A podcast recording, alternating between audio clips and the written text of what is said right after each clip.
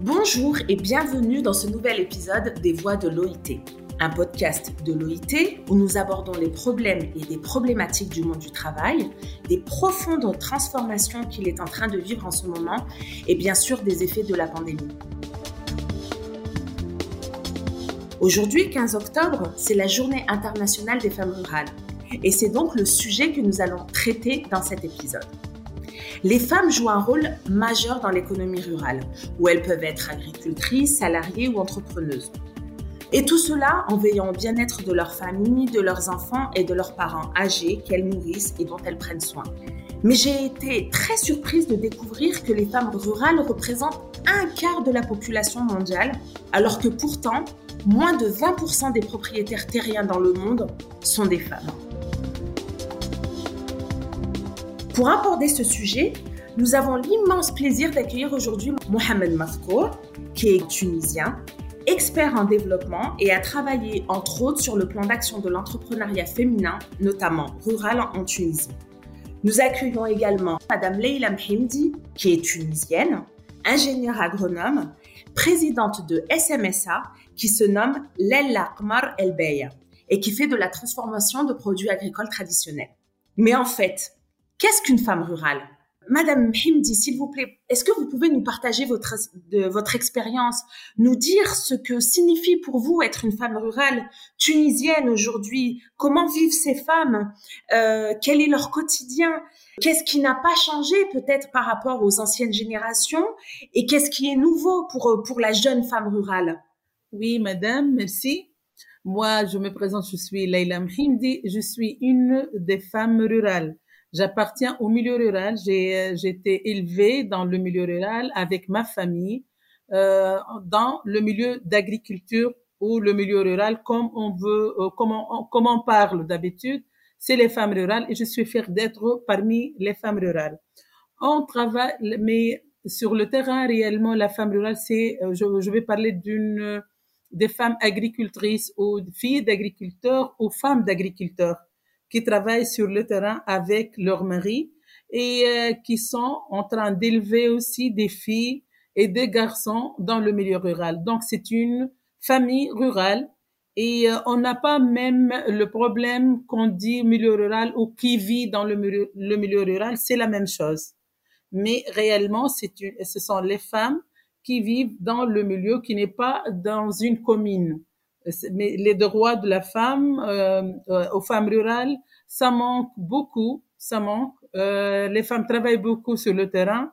La période de, la période de Covid, il y avait beaucoup de femmes sur les champs qui travaillaient lourdement pour que nous, on trouve sur le marché les différentes légumes et tout. Les femmes, vraiment, elles sont des combattantes et qui travaillent beaucoup sur le terrain. Et le nombre d'heures qui qui, qui que la femme rurale le fait, c'est énorme. On a fait des études avec elle. Elle, elle travaille parfois, c'est 16 heures sur 24.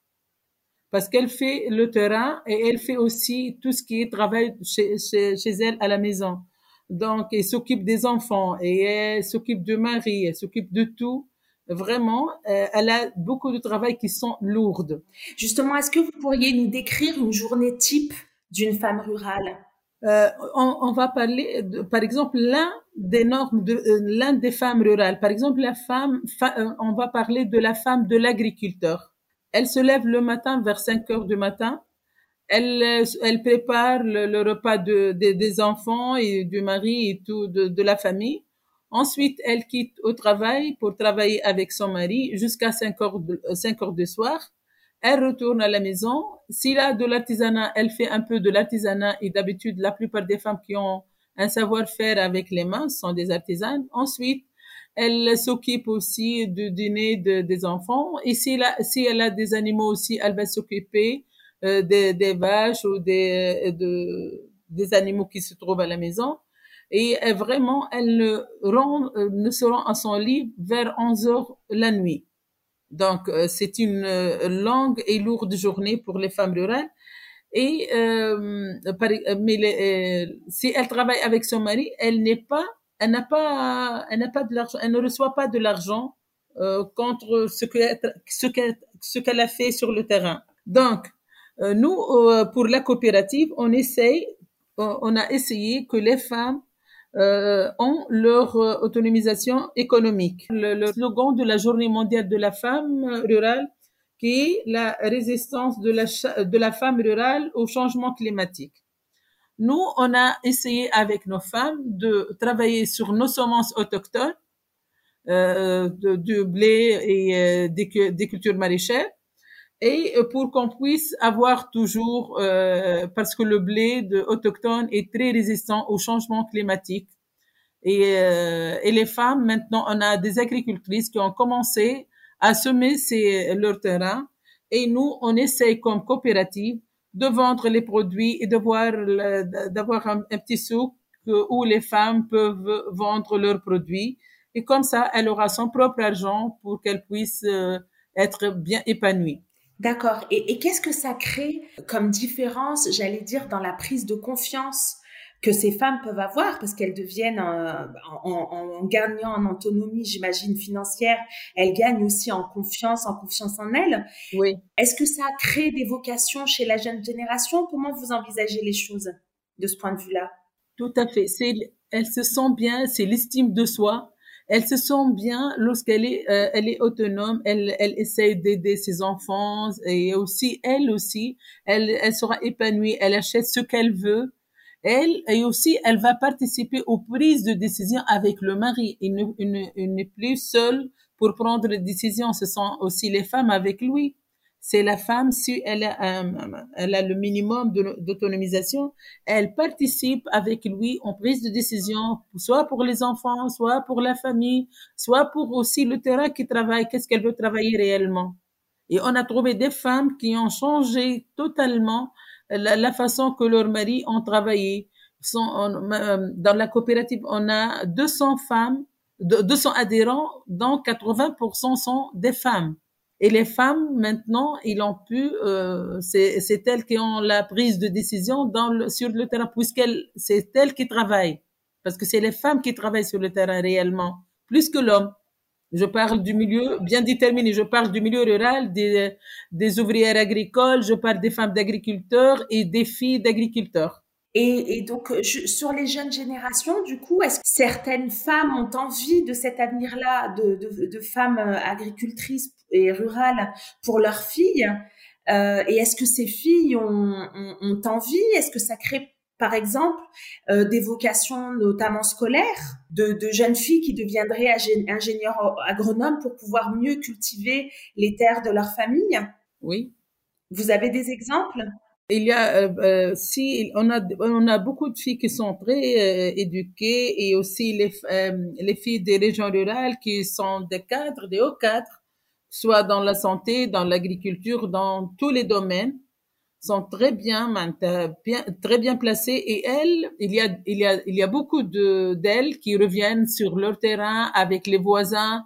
Il y a aussi ceux qui quittent le, le milieu, le, le milieu rural à cause du travail ou quelque, quelque chose comme ça. Et il y a des gens qui restent dans leur milieu rural et ne changent pas et essayent d'améliorer la situation des femmes et de, de leur, de leur région. Il y a beaucoup aussi. Donc, euh, euh, pour nous, en Tunisie, les femmes, dans tous les domaines, elles sont vraiment excellentes. Euh, et euh, elles s'atteignent bien pour, pour terminer leur, euh, les cours et avoir des, des diplômes qui sont très importants.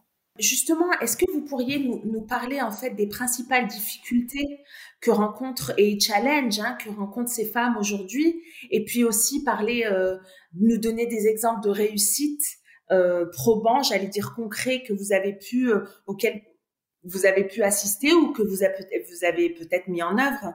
Euh, moi, je, je, vais parler de deux choses. Par exemple, j'ai euh, dans la zone de Zarouen, on a pourtant la Zarouen est très connue par l'eau potable qui est bien. On a beaucoup de difficultés que les femmes vraiment du matin au soir pour amener les bidons d'eau, euh, par exemple à la, à région du Jouf, de Zarouen. Vraiment, les femmes sont en, une grande difficulté. On s'est réunis à Zarouen avec ces femmes. On a parlé qu'est-ce qu'on qu'est-ce qu'on peut faire de mieux? On a pensé d'avoir euh, des citernes et l'un des, des jeunes de la, de la région va amener des citernes aux femmes au lieu qu'elles passent de 3 à 4 heures pour amener des bidons d'eau. Et maintenant, ces femmes, on a fait la formation à ces femmes et euh, on a euh, on a créé un atelier où les femmes vont faire le, le couscous du blé mahmoudi qui est qui est le bleu le, blé de la variété autochtone. C'est une variété de la Tunisie purement tunisienne et qui est très résistante au changement climatique. Et les femmes font le couscous et le bourgogne. Et nous on est en train de faire le, le, le marketing et de vendre les produits de ces femmes pour avoir euh, le, leur prix et, qui, et, aussi elles sont très contentes qu'elles travaillent maintenant et, et, ont de son propre argent. Et vraiment euh, c'est à voir. C'est une expérience qui est excellente. Et tu vois vraiment que les femmes sont très contentes et elles attendent chaque fois qu'on aille euh, à Zarouen pour qu'elles puissent aussi travailler. Et euh, elle me dit madame et quel est le programme de, de qui suit? Qu'est-ce qu'on va faire ensuite? Ils ont demandé beaucoup de, de, de formation, beaucoup de vraiment c'est euh, extra. Et maintenant, elles se sentent euh, fières, elles se sentent mieux, dans, elles se sentent mieux elles se sentent bien. Voilà, c'est une expérience à Zarouen avec notre coopérative l'Akmar al-Baye. Merci pour, euh, pour, pour, ce témoignage qui, qui, me permet de me tourner maintenant vers, euh, vers monsieur, vers monsieur Mafkour et euh, de proposer la, de, de, poser la question à propos justement des perspectives et surtout des, des, chantiers, en fait, des sujets qui sont sur la table en ce moment dans le monde et en, Tunisie, Tunisie peut-être en particulier lorsque l'on s'intéresse à la femme rurale. Est-ce que vous pourriez nous, nous, nous résumer un petit peu, euh, Monsieur Montcourt, ce sur quoi euh, la femme rurale doit, doit s'interroger aujourd'hui Il y a plusieurs définitions nécessairement de ce qu'on appelle une femme vivant en milieu rural. Euh, si nous prenons une définition basique, c'est-à-dire une définition administrative, nous pouvons dire qu'une femme ou un homme qui sont ruraux ou qui vivent dans un milieu rural, c'est des personnes qui vivent dans un lieu qui n'est pas communalisé c'est-à-dire qui n'est pas sous l'administration d'une commune ou d'une municipalité, si nous sommes dans cette définition euh, européenne ou continentale. C'est-à-dire qui sont régis par une autre organisation, l'organisation de ce qu'on appelle le village. Bien évidemment, c'est une définition purement administrative parce que la ruralité, elle est plurielle, elle est diverse, qui dit ruralité, et je suppose que l'on va en parler, parle d'agriculture, parle du monde rural, des villages, de la campagne, et nous allons voir que le monde rural peut être des fois juste à côté du monde urbain en réalité. Et là, on est dans des définitions autres qu'administratives, c'est-à-dire des définitions sociologiques. Euh, vous parliez de définitions multiples et j'imagine qu'il existe des situations multiples, mais est-ce que vous pourriez quand même nous donner, nous dresser un peu un tableau de la situation de la femme rurale aujourd'hui dans le monde et particulièrement en Tunisie? Quelles sont les nouvelles donnes qui se présentent à elle, par exemple? Effectivement, et quand je disais que euh, la ruralité est plurielle et diverse, parce que la ruralité est quelque part en progression, en évolution. Par rapport à de nouvelles réalités socio-économiques, et notamment pour les femmes. Parce que quand on parle de ce monde rural, il y a plusieurs défis qui sont liés, comme l'a évoqué un peu le diagnostic réalisé lors du développement des objectifs du développement durable, les ODD, et qui a évoqué par exemple comme principal défi, c'est les femmes rurales et le changement climatique. C'est la, la forte dépendance des femmes et des hommes. Mais on va voir au cours de cet échange, je suppose, euh, euh, combien c'est la femme qui dépend de ces aléas beaucoup plus que les hommes au monde rural. Donc aujourd'hui, comme vous l'avez évoqué, euh, le, le, nombre de femmes qui évoluent dans le monde rural est impressionnant, mais c'est un nombre de femmes qui subit un certain nombre de défis, d'obstacles, de problématiques, mais d'opportunités en même temps. Nous sommes dans un monde qui a tendance à s'urbaniser de plus en plus parce que nous connaissons justement cette notion que nous appelons l'exode rural. Et quand on va vers les pays en développement, et là, on se retrouve dans cette forte problématique de l'accès aux droits et aux services des hommes et des femmes en milieu rural, mais c'est davantage les femmes.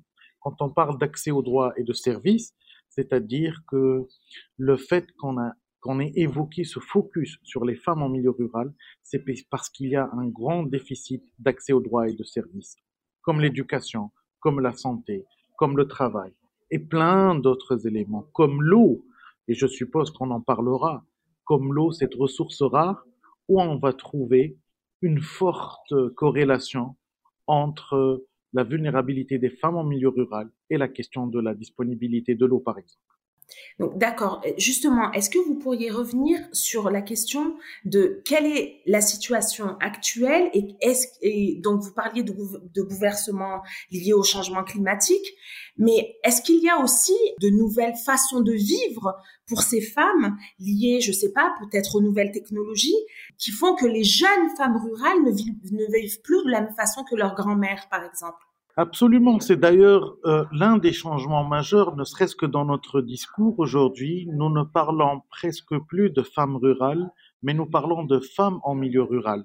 Parce que justement, il est temps de dépasser certains clichés, certains stigmates autour de cette femme qui évolue dans ce monde rural. Nécessairement, dans le monde entier, cette femme est en train de changer. Et dans les pays en, en développement et en Tunisie aussi, il y a ce changement. Il y a encore une énorme vulnérabilité, j'espère qu'on aura l'occasion d'échanger là-dessus, mais il y a en même temps une opportunité, et c'est là où, euh, euh, lors de mes échanges, lors de mes travaux, j'invite beaucoup les acteurs, euh, les agences onusiennes, le BIT et d'autres partenaires à revoir un peu notre manière de faire. Parce qu'aujourd'hui, quand je prends le cas tunisien, le taux d'équipement, par exemple, des femmes euh, en milieu rural en termes de téléphonie mobile, par exemple, est quasiment de 90%. Donc, c'est des femmes qui sont équipées de téléphones et avec qui on peut faire des choses mieux. Par contre, il y a des choses à relever, comme un déficit de l'accès à l'éducation. Quand je vois un peu ce qui a été révélé sur le monde, euh, dans le monde entier, quand on parle de du fait que 40% des filles rurales dans, le, dans les pays de développement vont à l'école secondaire. C'est-à-dire qu'à partir de l'âge de 11-12 ans, malheureusement, 6 filles sur 10 abandonnent l'école dans le milieu rural dans le monde. Et nous ne sommes pas si loin de ces, euh, de ces statistiques quand on prend l'exemple tunisien. Il y a aussi une réalité économique. Quand on parle de la femme en milieu rural, on parle nécessairement de l'agriculture. Dans le monde entier, quasiment 50% de la main-d'œuvre agricole est une main-d'œuvre féminine.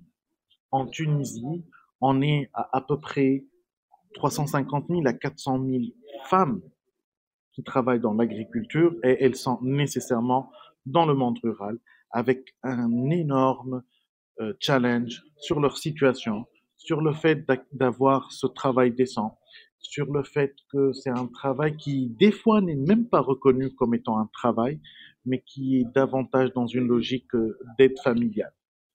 Donc, euh, c'est le plein de ces défis-là que nous voudrions relever aujourd'hui en célébrant cette, cette journée euh, sur comment améliorer le quotidien des femmes en milieu rural, mais surtout comment répondre aux nouveaux besoins et aux, euh, et aux attentes de ces femmes en milieu rural qui sont en train de changer dans le monde entier, y compris en Tunisie. Aujourd'hui, justement, il y a un avant Covid et un après Covid. Et en Tunisie, je ne sais pas comment les choses se sont passées ailleurs, mais en Tunisie, si nous avons survécu au premier confinement, à la première phase de, cette pandémie, c'est surtout, surtout grâce à la femme rurale qui n'a pas arrêté de travailler. Moi, je trouve très révélateur le, le premier texte qui a été élaboré par notre gouvernement, qui a été de dire il y a deux secteurs vitaux qui doivent continuer à travailler alors que tout le reste du monde en Tunisie était chez soi. C'est l'agriculture et l'agroalimentaire. Et quand on parle d'agriculture, comme je l'ai évoqué, c'est à peu près 40% euh, des salariés agricoles temporaires ou permanents, mais c'est 60% de ce qu'on de ce qu'on appelle euh, les aides familiaux, c'est-à-dire c'est les exploitants, les exploitations euh, familiales agricole. Donc si on a pu manger et, et, et survivre quelque part, c'est grâce à la femme qui vit en milieu rural. Sauf que par la suite, cette pandémie nous a permis de, de constater beaucoup de défis, beaucoup de chantiers par rapport à cette femme en milieu rural. Je commencerai d'abord par l'accès au digital, l'accès aux connaissances. Quand on parle de changement climatique, c'est pas des thèmes euh, euh, très éloignés ou théoriques, non, je vais vous parler de, des femmes ramasseuses de palourdes dans le sud-est tunisien ou dans la région de Sfax ou dans la région de Medine. Ces femmes-là qui aujourd'hui ramassent ces palourdes, donc euh, et qui voit la saison euh, se limiter, qui fait que depuis deux ans maintenant, ces femmes-là n'arrivent plus à exercer ce travail-là et donc qui voient leur revenu quasiment disparaître. Quand on parle de non-accès au digital, c'est qu'aujourd'hui, ces femmes qui ne sont pas reconnues comme étant des travailleuses, ne serait-ce que des travailleuses indépendantes, c'est des femmes qui n'ont pas pu déposer des demandes pour bénéficier d'un système d'aide sociale au cours de la pandémie et même après. C'est des femmes qui sont dans l'informel. Et donc, là, on revient à un autre chantier qui nous attend, c'est l'inclusion sociale.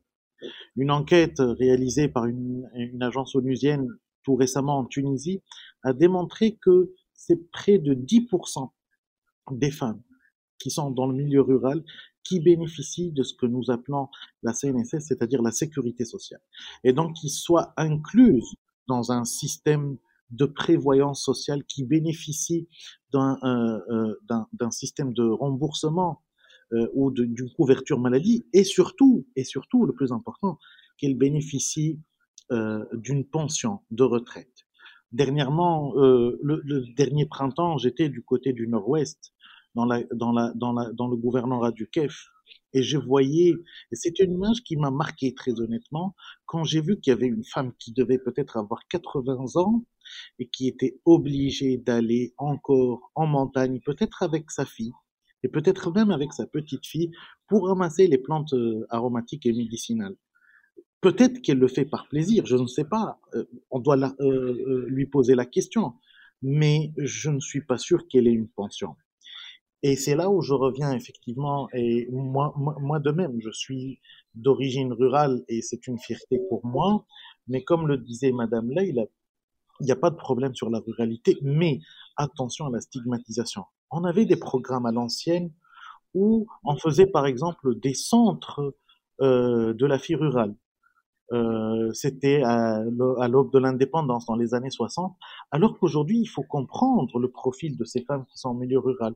Aujourd'hui, il s'agit de filles, de jeunes femmes diplômées du supérieur, qui a fait ses études ailleurs et qui est revenue dans son village et qui n'a pas forcément envie de reproduire le même modèle de sa maman ou de sa grand-mère. Aujourd'hui, elle veut être ingénieure agronome, développer des projets à valeur ajoutée, euh, être considérer autrement et de ne pas la limiter à euh, ce que j'ai tendance à appeler euh, d'un point de vue sociologique la continuité du travail domestique et la laisser dans l'agriculture dans les activités les moins valorisantes, euh, c'est-à-dire les activités peu rémunératrices et qui sont estimées comme étant la continuité de ce qu'elle fait chez elle. Je voulais juste évoquer un dernier défi peut-être, et on en parlera aujourd'hui ou lors d'une future euh, occasion, c'est l'inclusion financière. Parce que ces femmes-là, aujourd'hui, doivent avoir cette indépendance financière au-delà de l'autonomisation économique. Alors, on va, on va, reprendre sur ce point-là. Est-ce que vous voulez nous en parler?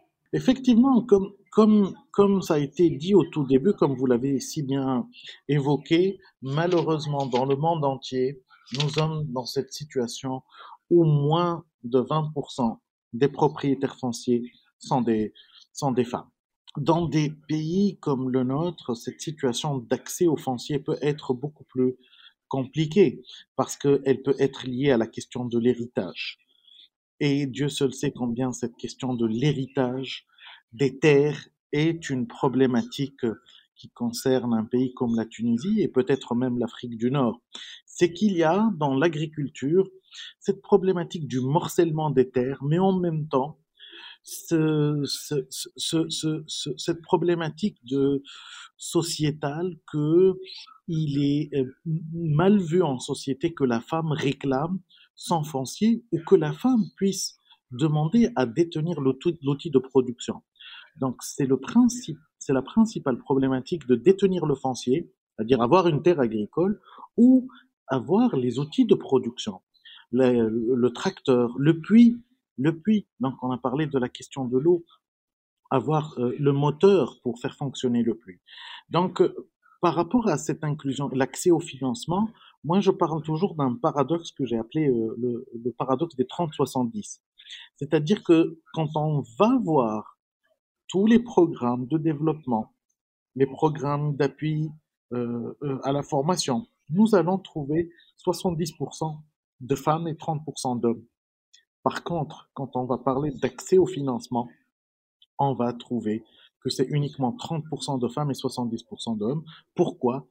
Parce que la femme n'a pas de garantie à donner. Pourquoi elle n'a pas de garantie à donner? Parce qu'elle n'a pas de terre. Et pourquoi elle n'a pas de terre? Parce que malheureusement encore, euh, dans nos sociétés, nous avons encore ce problème en lien avec la question de l'héritage et tout ce qui tourne autour.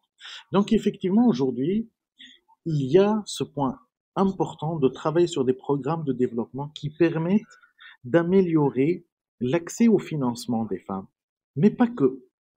Je ne sais pas si c'est l'occasion d'en parler, mais c'est de comment faire que les femmes en milieu rural travaillent sur des activités ou sur des maillons de chaîne de valeur qui leur permettent d'améliorer leurs revenus et de ne pas rester sur ce qu'on appelle l'agriculture vivrière ou des activités peu rémunératrices et peu valorisantes.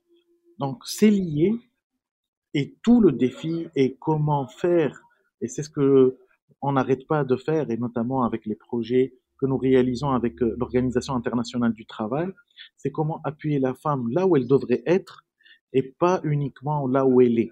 Comment faire que la femme travaille sur les chaînons ou les maillons ou les activités euh, de détention des outils de production, de transformation, de commercialisation et améliorer la valeur ajoutée de leurs activités?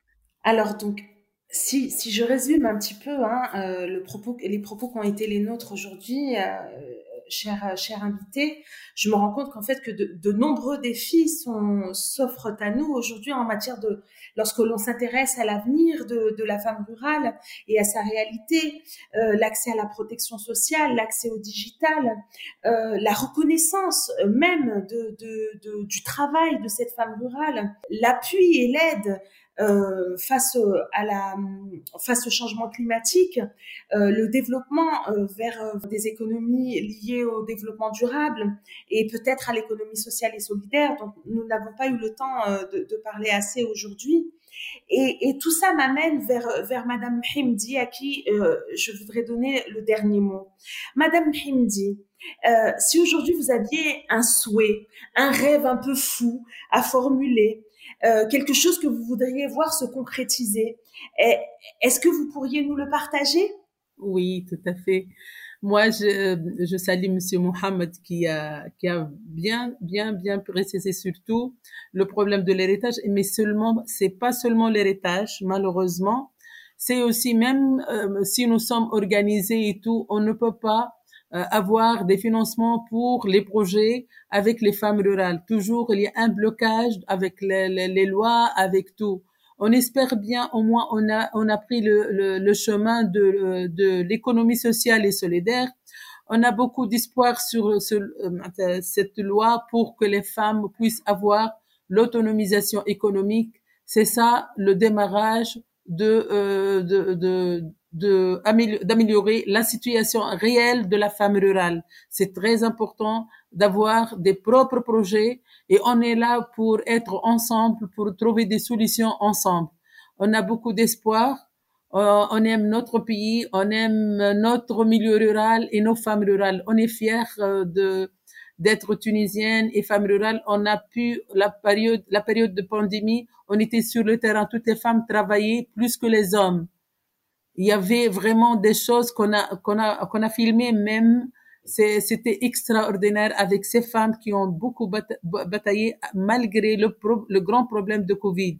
Je salue toutes les femmes rurales. Je vous salue tout le monde et on espère avoir un milieu rural comme, un rêve, comme euh, sont, sont, bien, euh, sont bien dans leur, dans leur maison, dans leur projet. Et merci. Merci, Madame Leila Mhemdi, pour votre présence et, et présence et ce témoignage j'allais dire de terrain. Euh, merci à vous. Merci beaucoup, Monsieur euh, Mohamed Mazkour, pour, euh, pour euh, ces propos, cet éclairage et votre expertise. Merci à vous et le plein de réussite. Euh, je terminerai en invitant nos auditeurs à, s'ils veulent creuser la question de, des projets et de tout ce que met en œuvre l'Organisation internationale du travail euh, euh, en matière de développement et d'appui au développement de la femme rurale, d'aller sur le site euh, de l'Organisation du travail, le site web. Vous trouverez vraiment une mine d'informations. Je vous remercie tous et euh, vous donne peut-être rendez-vous pour un prochain épisode.